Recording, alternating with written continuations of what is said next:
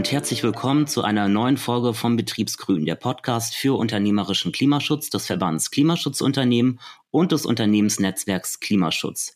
Am Mikrofon sind Stefanie Torno und Florian Beiswanger. Heute unterhalten wir uns über grünen Stahl. Unser Gast ist Dr. Annemarie Großmann. Sie ist Mitglied der Geschäftsführung der GmbH-Gruppe. Anne hat uns das Du im Vorfeld angeboten, deshalb duzen wir uns. Vergangenes Jahr bezeichnete das Nachrichtenmagazin Der Spiegel sie als die grüne Stahlbaronin. Nicht ohne Grund, so will Anne ihr Stahlwerk in Georgsmarienhütte zu einem klimaneutralen Pionierstandort umbauen. Das soll mit einem klaren, realistischen Fahrplan gelingen, damit Stahl bis 2039 vollkommen klimaneutral produziert wird. Wie die GmbH-Gruppe das umsetzen will und mit welchen Herausforderungen das Unternehmen zu kämpfen hat, darüber wollen wir heute mit Anne sprechen. Ja, herzlich willkommen bei Betriebsgrün. Wir freuen uns sehr, dass du unser heutiger Gast bist und dich mit uns über das Engagement deines Unternehmens im Bereich betrieblicher Klimaschutz austauschst. Ja, herzlichen Dank für die Einladung. Ich freue mich auf das Gespräch. Bevor wir ähm, darüber ausführlich sprechen, äh, möchtest du dich kurz unseren Hörerinnen und Hörern vorstellen, wer du bist und was die GmbH-Gruppe macht. Gerne. Mein Name ist äh, Anne Großmann. Ich bin Mitglied der Geschäftsführung der Georgs Marienhütte Holding GmbH oder kurz auch GmbH-Gruppe. Außerdem bin ich auch Mitgesellschafterin dieser Gruppe. Ähm, wir sind ein Familienunternehmen inzwischen in zweiter Generation. Ich freue mich natürlich sehr, da einen Teil dazu beizutragen, dass wir auch zukünftig in der Form erfolgreich am Markt bleiben. Vielleicht wird sich Steffi mit dir näher über den Green Steel Ansatz deines Unternehmens unterhalten. Äh, vorab möchte ich aber von dir gerne wissen, äh, was kennzeichnet betrieblichen Klimaschutz bei der GmbH-Gruppe? Wir haben uns ähm, angesichts der großen Herausforderungen ähm, in der Welt, die wir haben, nachhaltig zu wirtschaften, ähm, die Frage gestellt, welchen Beitrag wir leisten können. Äh, die Stahlindustrie ist weltweit für 10 Prozent der Emissionen, ähm, der CO2-Emissionen verantwortlich und somit sind wir natürlich in, in, in der Stahlindustrie ähm, erheblich dafür verantwortlich, eben diesen CO2-Fußabdruck zu senken. Und da würde ich sagen, kann wir ähm, auch ganz stolz zu sein, der Pionier zu sein, denn wir sind seit über 30 Jahren auf der klimafreundlichsten Stahlerzeugungsroute unterwegs und haben das auch seitdem kontinuierlich verbessert und enorm viele Aufwendungen und Anstrengungen unternommen, um da weiter dran zu arbeiten. Jetzt hast du schon angesprochen, die Stahl Stahlindustrie ist ja wirklich weltweit für 10 Prozent der Emissionen verantwortlich. Ihr habt ja als Strategie sozusagen, dass euer Unternehmen bis 2039 klimaneutral produzieren möchte. Das ist ja schon ein sehr ambitioniertes Ziel. Und ihr werdet damit natürlich auch deutlich schneller als eure Konkurrenten. Wie wollt ihr denn das Ziel erreichen? Wie ich gerade schon sagte, wir haben einen, ähm, einen großen Vorteil, da wir bereits relativ CO2-freundlich produzieren. Warum? Weil wir einen Elektroofen einsetzen. Das heißt, wir machen anders als jetzt die Erzeugung in der Primär- oder Hochofenroute Stahl aus Schrott. Und für diesen Schrott und die Transformation des Schrottes in frischen neuen Stahl benötigen wir sehr viel Energie. Und ähm, das heißt, wir haben äh, das klare Ziel, natürlich alle Energien, die wir verwenden, ähm, um unseren Stahl zu erzeugen, sowie alle Nebenprodukte, die wir einsetzen, entsprechend klimaneutral zu produzieren bis 2039. Und dafür haben wir ein großes Transformationsprojekt aufgesetzt. Denn ähm, dieses übergeordnete Ziel, das ist zwar her, aber es muss natürlich in sehr viele kleine Schritte und Maßnahmen runtergebrochen werden. Das heißt, dass es auf alle unsere über 20 Standorte ausgerollt werden muss und jeder genau weiß, was er zu tun hat, damit wir dieses Ziel auch erreichen. Und dort haben wir eine ganze Bandbreite an Maßnahmen identifiziert und gehen vom Großen ins Kleine. Ich denke, wie das jeder von sich selber kennt, wenn er ein Ziel hat, dass man sich überlegt, wie komme ich auf diesem Weg dorthin. Jetzt ist euer Unternehmen ja eigentlich ein Familienunternehmen, kann man ja schon so sagen. Dein Vater hat in den 90er Jahren damit angefangen und hat auch in den 90er Jahren schon damit gestartet, nachhaltig zu wirtschaften, was ja in der Stahlbranche jetzt nicht auch unbedingt so der Usus ist. Was hat dein Vater damals dazu bewogen, schon in die Richtung Nachhaltigkeit zu gehen und wie ist er dabei vorgegangen? Ja, ähm, vollkommen richtig. Wir sind ein Familienunternehmen und das äh, liegt in, im Grundstein in der mutigen Entscheidung meines Vaters damals, das ähm, Unternehmen, das Stahlwerk in Georgsmarienhütte in einem Management-Buyout zu übernehmen von dem damals nicht sehr gut gestellten Klöckner-Konzern. Und er hat für sich die Entscheidung getroffen, einen, eine neue Technologie hier in Deutschland für Deutschland zu installieren, und zwar zwar ein Gleichstrom-Elektrolichtbogenofen, der deutlich ressourcenoptimierter produziert als all das, was bisher in Deutschland ähm, und auch Europa gängig gewesen ist.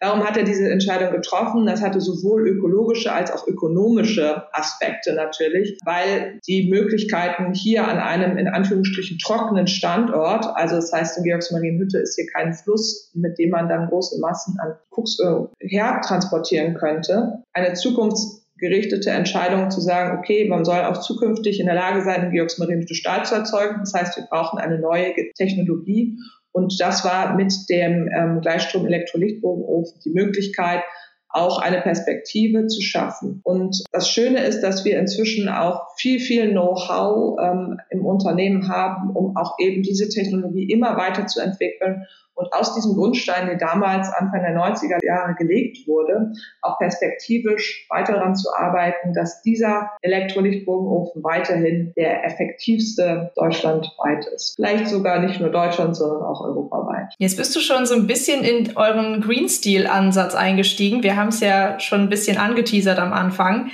Also vielleicht noch so grob als Einordnung. Der Ansatz bedeutet im Endeffekt, du hast es ja auch schon gesagt, dass jede Tonne Rohstahl aus dem Elektroofen heute 80 Prozent weniger CO2-Emissionen verursacht als vergleichbarer Stahl anderer integrierter Hütten. Jetzt hast du ja auch schon angesprochen, was dein Vater da alles schon aufgebaut hat. Und jetzt ist er seit 2006, glaube ich, aus dem produktiven Geschäft oder operativen Geschäft ja auch ausgestiegen. Wie verfolgt ihr denn die Strategie weiter? Also ich gehe ja stark davon aus, du möchtest ja auch deinen eigenen Stempel sozusagen auf diese Strategie aufdrücken. Also wie wird das weitergeführt? Wie habt ihr vielleicht die Strategie auch ein bisschen angepasst? um halt dann auch vollständig, ich äh, nenne es mal in Anführungsstrichen, grüner Stahlproduzent zu werden. Ja, wie ich soeben schon sagte, hat ähm, damals Anfang der 90er ähm, sowohl der ökonomische als auch der ökologische Aspekt eine große Rolle gespielt. Wer sich in der Stahlbranche auskennt, der weiß, dass aber an allen Ecken und Enden natürlich immer wieder geschaut wird, dass man so effizient wie möglich arbeitet. Und das heißt natürlich auch der, der effiziente und produktive Umgang mit allen Ressourcen, die wir haben. Und ähm, das ist auch etwas, was über die Jahre sehr, sehr konsequent verfolgt wurde und äh, dem wir uns natürlich auch weiter weiterhin unterschreiben.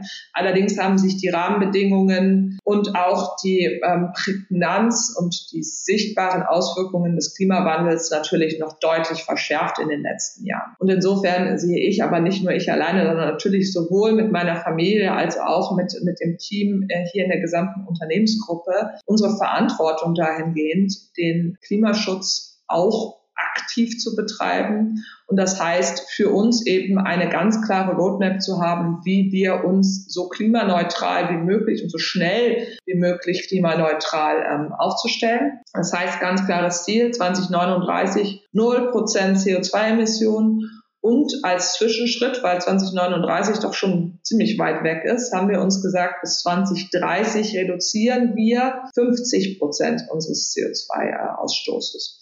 Und das im Vergleich zu ähm, 2019. Und wenn man das jetzt mal in Tonnen CO2, die, die wir emittieren, ausdrücken, sind das 400.000 Tonnen CO2. Das ist eine ganze Menge. Und damit sieht man, dass wir auch einfach einen großen Hebel haben. Und da wieder haben wir genau diese Ziele in kleine Pakete runtergebrochen, wo jeder Standort weiß, wo er steht heute, wo er stehen muss in 2030 und 2039. Und da schauen wir ganz genau, wie wir da hinkommen. Und ich denke, den Vorteil, den ich natürlich habe, dass ich sowohl ähm, ja als relativ junges äh, Mitglied der nächsten Generation mit in der Verantwortung stehe, als eben auch ähm, übergeordnet als Gesellschafterin gemeinsam mit meiner Familie in dieser Verantwortung stehe, ist das natürlich auch ein sehr glaubhaftes Ziel, weil ich aus dieser Rolle heraus sehr langfristig mit dem Unternehmen verbunden bin. Und wie bekannt ist, ist das da ein großer Vorteil von Familienunternehmen, dass man sich eben nicht nur kurzfristig an kapitalmarktorientierten Kennzahlen entsprechend verhalten muss und optimieren muss, sondern dass wir sehr, sehr langfristig denken. Jetzt hast du gerade ähm, die Hebel erwähnt, die ihr in eurem Unternehmen nutzt. Kannst du da noch mal detaillierter darauf eingehen, welche Hebel das jetzt sind, neben Strom und ja, der, den Schrott, den ihr dafür schon verwendet? Also welche Hebel habt ihr denn noch? Also wir haben ähm, drei große Hebel identifiziert. Der erste, wie du gerade gesagt hast, ist das Thema äh, Energie, also Strom, die wir ähm, vergrünen der zweite ganz wesentliche Faktor ist das Thema Kohle, die wir ähm, substituieren durch biogene Kohlenstoffträger. Das heißt, ähm, die Kohlen, die wir in unseren metallurgischen Prozessen einsetzen, dass wir diese ersetzen. Und der dritte Aspekt, und das ist, glaube ich, auch das, was in den Medien gerade sehr, sehr präsent ist, das Thema Wasserstoffeinsatz. Denn den benötigen wir, um Erdgas, den man auch prozessbedingt ähm, benötigt, zu ersetzen. Und ähm, da ist es natürlich ganz wichtig, dass dieser Wasserstoff grün ist. Und ähm, da machen wir uns natürlich auch ganz äh, große Gedanken, wie wir das zukünftig noch besser hinbekommen und haben einige und auch ganz innovative Projekte aufgesetzt.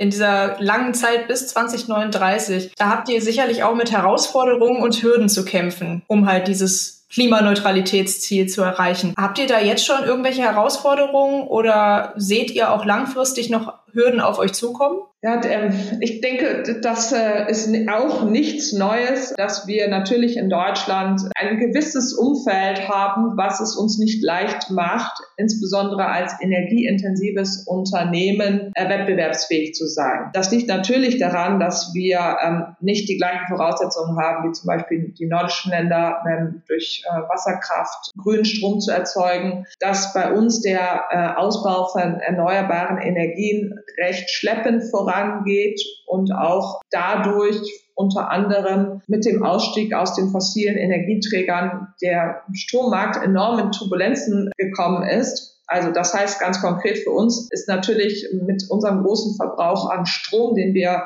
einsetzen, um aus Schrott äh, neuen Stahl zu machen, mit dem, mit dem rasanten Kostenanstieg im letzten Jahr schon ziemlich smuffens aus dem Mus gegangen, weil wir natürlich auch mit gewissen Parametern kalkulieren und wenn auf einmal die Energie, wir verbrauchen ungefähr in unserem Stahlwerk so viel wie, wie der, die ganze Stadt Osnabrück, wenn diese Energiekosten auf einmal durch die Decke gehen, dann haben wir natürlich ein großes Problem. Und ähm, um da nochmal dran anzuknüpfen, wir sehen aktuell leider auch nicht, dass wir mit dem Ausbau von zukünftigen, der zukünftigen Energieerzeugung so schnell sein werden, dass wir den Bedarf, den die gesamte Industrie hat, um die grüne Transformation voranzustellen, ausreichend gedeckt wird. Und das heißt, dass ähm, ich befürchte, dass wir auch weiterhin relativ hohe Preise für Strom sehen werden. Und das ist eine große Herausforderung. Die zweite große Herausforderung in der grünen Transformation ist aus meiner Sicht die Geschwindigkeit und auch die teilweise sehr, sehr bürokratische ähm, Handlungen ähm, von neuen Vorhaben. Ganz, ganz äh, plakativ kann man sagen, wenn wir hier versuchen wollen, einen PV-Park zu ähm, errichten oder ein Windrad, dann sind wir mit so vielen Hürden und Anstrengungen konfrontiert, dass sich teilweise die, die Zeiten dann auch nicht mehr so rechnen. Und parallel mit, mit den ganzen Anforderungen an ähm, Nachweispflichten etc. ist in Deutschland das Umfeld nicht mehr ganz so ähm, industrie- und wirtschaftsfreundlich, ähm, wie es in der Vergangenheit mal gewesen ist. Und da haben andere Länder definitiv einen Vorteil. Dann würde ich auch direkt auf diese zwei Herausforderungen, die du ja so rausgenommen hast, einmal genauer drauf eingehen. Zum einen den Strom. Du hast die Energiekrise ja schon erwähnt. Wie ist denn euer Unternehmen durch die Krise gekommen, wenn man das mal so salopp fragen darf? Und gegebenenfalls auch hat euer Green Steel Ansatz euch geholfen dabei? Also erstmal muss ich sagen, wir haben zum Glück relativ schnell reagiert. Äh, wir haben natürlich auch mit unseren Kunden entsprechend Vereinbarungen getroffen, so dass, dass wir teilweise in der Lage gewesen sind, auch ähm, Preiserhöhungen mit unseren Kunden zu vereinbaren. Aber das schwächt natürlich auf die Dauer die Wettbewerbsfähigkeit der Stahlproduktion in Deutschland. Wenn wir deutlich höhere Preise nehmen müssen am Markt, weil unsere Kosten so hoch sind und auch deutlich höher als im Ausland. Ähm, das heißt, kurzfristige Maßnahmen haben geholfen und davon sind wir jetzt nicht so stark betroffen gewesen, aber es gab natürlich auch ähm, einige Unternehmen, die jetzt äh, über die Strompreiskompensation entsprechend Ausgleiche äh, erhalten haben. Also insofern, es gab schon Unterstützung. Mittelfristig ist das allerdings ein Problem. Der, der zweite Aspekt, der da noch eine Rolle spielt, ist, dass wir uns natürlich zwar grünen Stahl auf die Fahne schreiben, ähm, der Markt allerdings momentan noch kein Premium dafür gibt gibt. Das heißt, wir kriegen nicht mehr Geld dafür bezahlt, nur weil unser Stahl grün ist. Und wir hoffen sehr, dass sich das jetzt in den nächsten Jahren ändern wird. Aber ähm, es bleibt natürlich eine Herausforderung, weil wir eben doch mit den entsprechenden Kostenfaktoren konfrontiert sind. Das heißt, wir werden auch nur zukünftig grünen Stahl produzieren können, wenn uns der Markt das entsprechend auch vergütet. Bezüglich der Geschwindigkeit der Transformation, beziehungsweise dass es halt nicht schnell genug geht, ich würde dich da gerne zitieren. Du hast da beim Parlamentarischen Abend der Klimaschutzunternehmen und der Deutschen Bundesstiftung Umwelt tatsächlich was Schönes gesagt, nämlich nur wenn wir mehr grüne Energie haben, werden wir über wettbewerbsfähige Energie verfügen. Es dürfe angesichts der Krise nicht dazu kommen, dass kurzfristig Unternehmen, die energieintensiv sind, sich aus dem Markt rausreißen. Das hast du ja auch eben relativ gut erklärt. Was erwartest du denn dann konkret auch von der Politik in Bezug auf die grüne Transformation? Also wie kann die Politik euch dabei helfen, dass die Transformation Geschwindigkeit aufnimmt? Ja, also, äh, das, das, der erste Aspekt ist eben, wir brauchen mehr grüne Energie, weil sonst werden wir unsere ähm, Klimaziele gar nicht einhalten können. Und ähm, auf der anderen Seite, wenn wir keine Energie haben, dann wandert die Produktion von energieintensiven Produkten ins Ausland. Und dann haben wir das was wir trotzdem brauchen, und zwar ist das Stahl, Zement etc., all diese ähm, Grundstoffe, die wir für, unseren täglichen, ähm, für unser tägliches Leben und auch für unseren Wohlstand in Deutschland brauchen, das importieren wir dann aus dem Ausland und das wird dort natürlich nicht so klimafreundlich wie hier produziert werden. Deswegen sage ich, wir brauchen auf jeden Fall grüne Energie und die muss auch wettbewerbsfähig sein, weil sonst, wie gesagt, ähm, kommt es dazu, dass wir Industrie, eine Industrie haben, die aus Deutschland abwandern wird. Und deswegen ist ähm, meine Bitte an alle Politiker, und das sagen wir natürlich als Unternehmensgruppe auch an allen Ecken und Enden,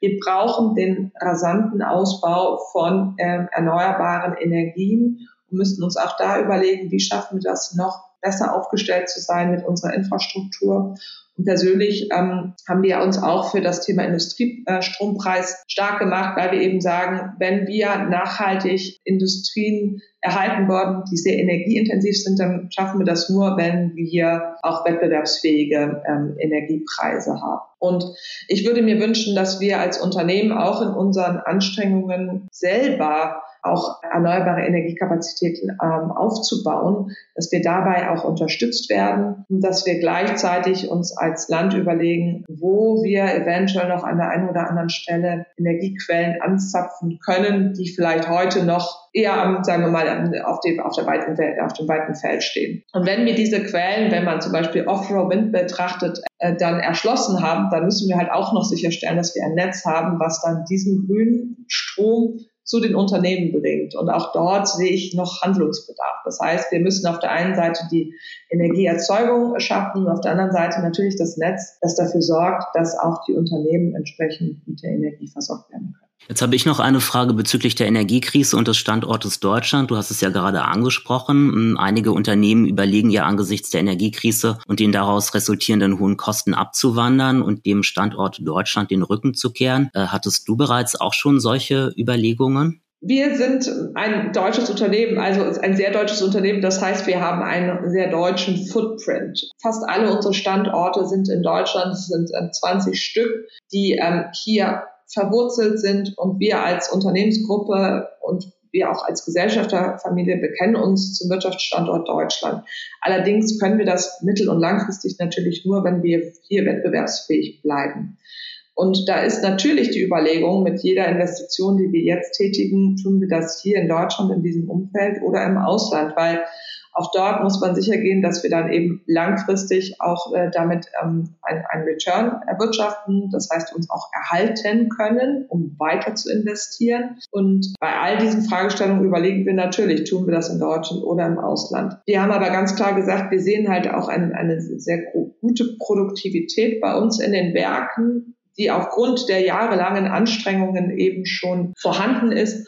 Und deswegen lohnt es sich, wenn wir weiter darum kämpfen, auch das Thema Energiepreise und auch das Thema Genehmigungsbeschleunigung und Bürokratieabbau hier in Deutschland ähm, so hinzubekommen, wie wir es uns vorgenommen haben, dass wir damit auch ähm, zukünftig erfolgreich in Deutschland sein werden. Aber ich denke schon, dass gerade viele mittelständische Unternehmen, die vielleicht nicht die, die Historie und auch die, ähm, die Ausstattung beziehungsweise das Anlagenkapital, was wir hier in Deutschland haben, sich immer diese Frage stellen werden. Ja, schaffen wir das überhaupt noch zukünftig erfolgreich in Deutschland zu wirtschaften? Gerne würde ich von dir noch wissen, wie trägst du als Geschäftsführerin deines Unternehmens dazu bei, dass der betriebliche Klimaschutz in deinem Unternehmen auf allen Ebenen gelebte Praxis ist? Also ich denke, es hat äh, unterschiedliche Aspekte, weil das Thema ähm, Transformation und auch die grüne Transformation, die wirkt sich natürlich auf alle Arbeitsplätze aus. Erstmal gibt es einen großen Bedarf, erstmal klar zu machen, warum machen wir uns auf den Weg und warum müssen wir weiter daran arbeiten, der grünste Stahlproduzent in Deutschland zu bleiben. Ähm, diese Message in die Mannschaft zu bringen, das ist natürlich vor allen Dingen auch Aufgabe der Geschäftsführung und der Vorbilder, und der Führungskräfte. Das heißt, erstmal das Bewusstsein zu schaffen und dann ganz konkret klar zu machen, was ist unsere Strategie, wie kommen wir dahin, eben Klimaneutralität bis 2039 zu erreichen und gleichzeitig die Angst zu nehmen, dass das in irgendeiner Weise eine Bedrohung für die Arbeitsplätze oder auch für die Zukunftsfähigkeit des Unternehmens zu sein. Dann geht es darum, eben die äh, einzelnen Maßnahmen runterzubrechen, und ganz ehrlich, ich finde, die Vorbildfunktion fängt dabei an, im eigenen Umfeld darauf zu achten, dass man äh, nachhaltig und ähm, auch klimaschonend agiert. Und ähm, da bin ich so aufgewachsen, dass zum Beispiel, wenn man einen Raum verlässt, dass man sofort das Licht ausmacht, ja, dass man nicht unnötig ähm, irgendwo das Auto nimmt, wenn man eigentlich auch mal ein bisschen Fahrrad fahren kann oder zu Fuß gehen kann.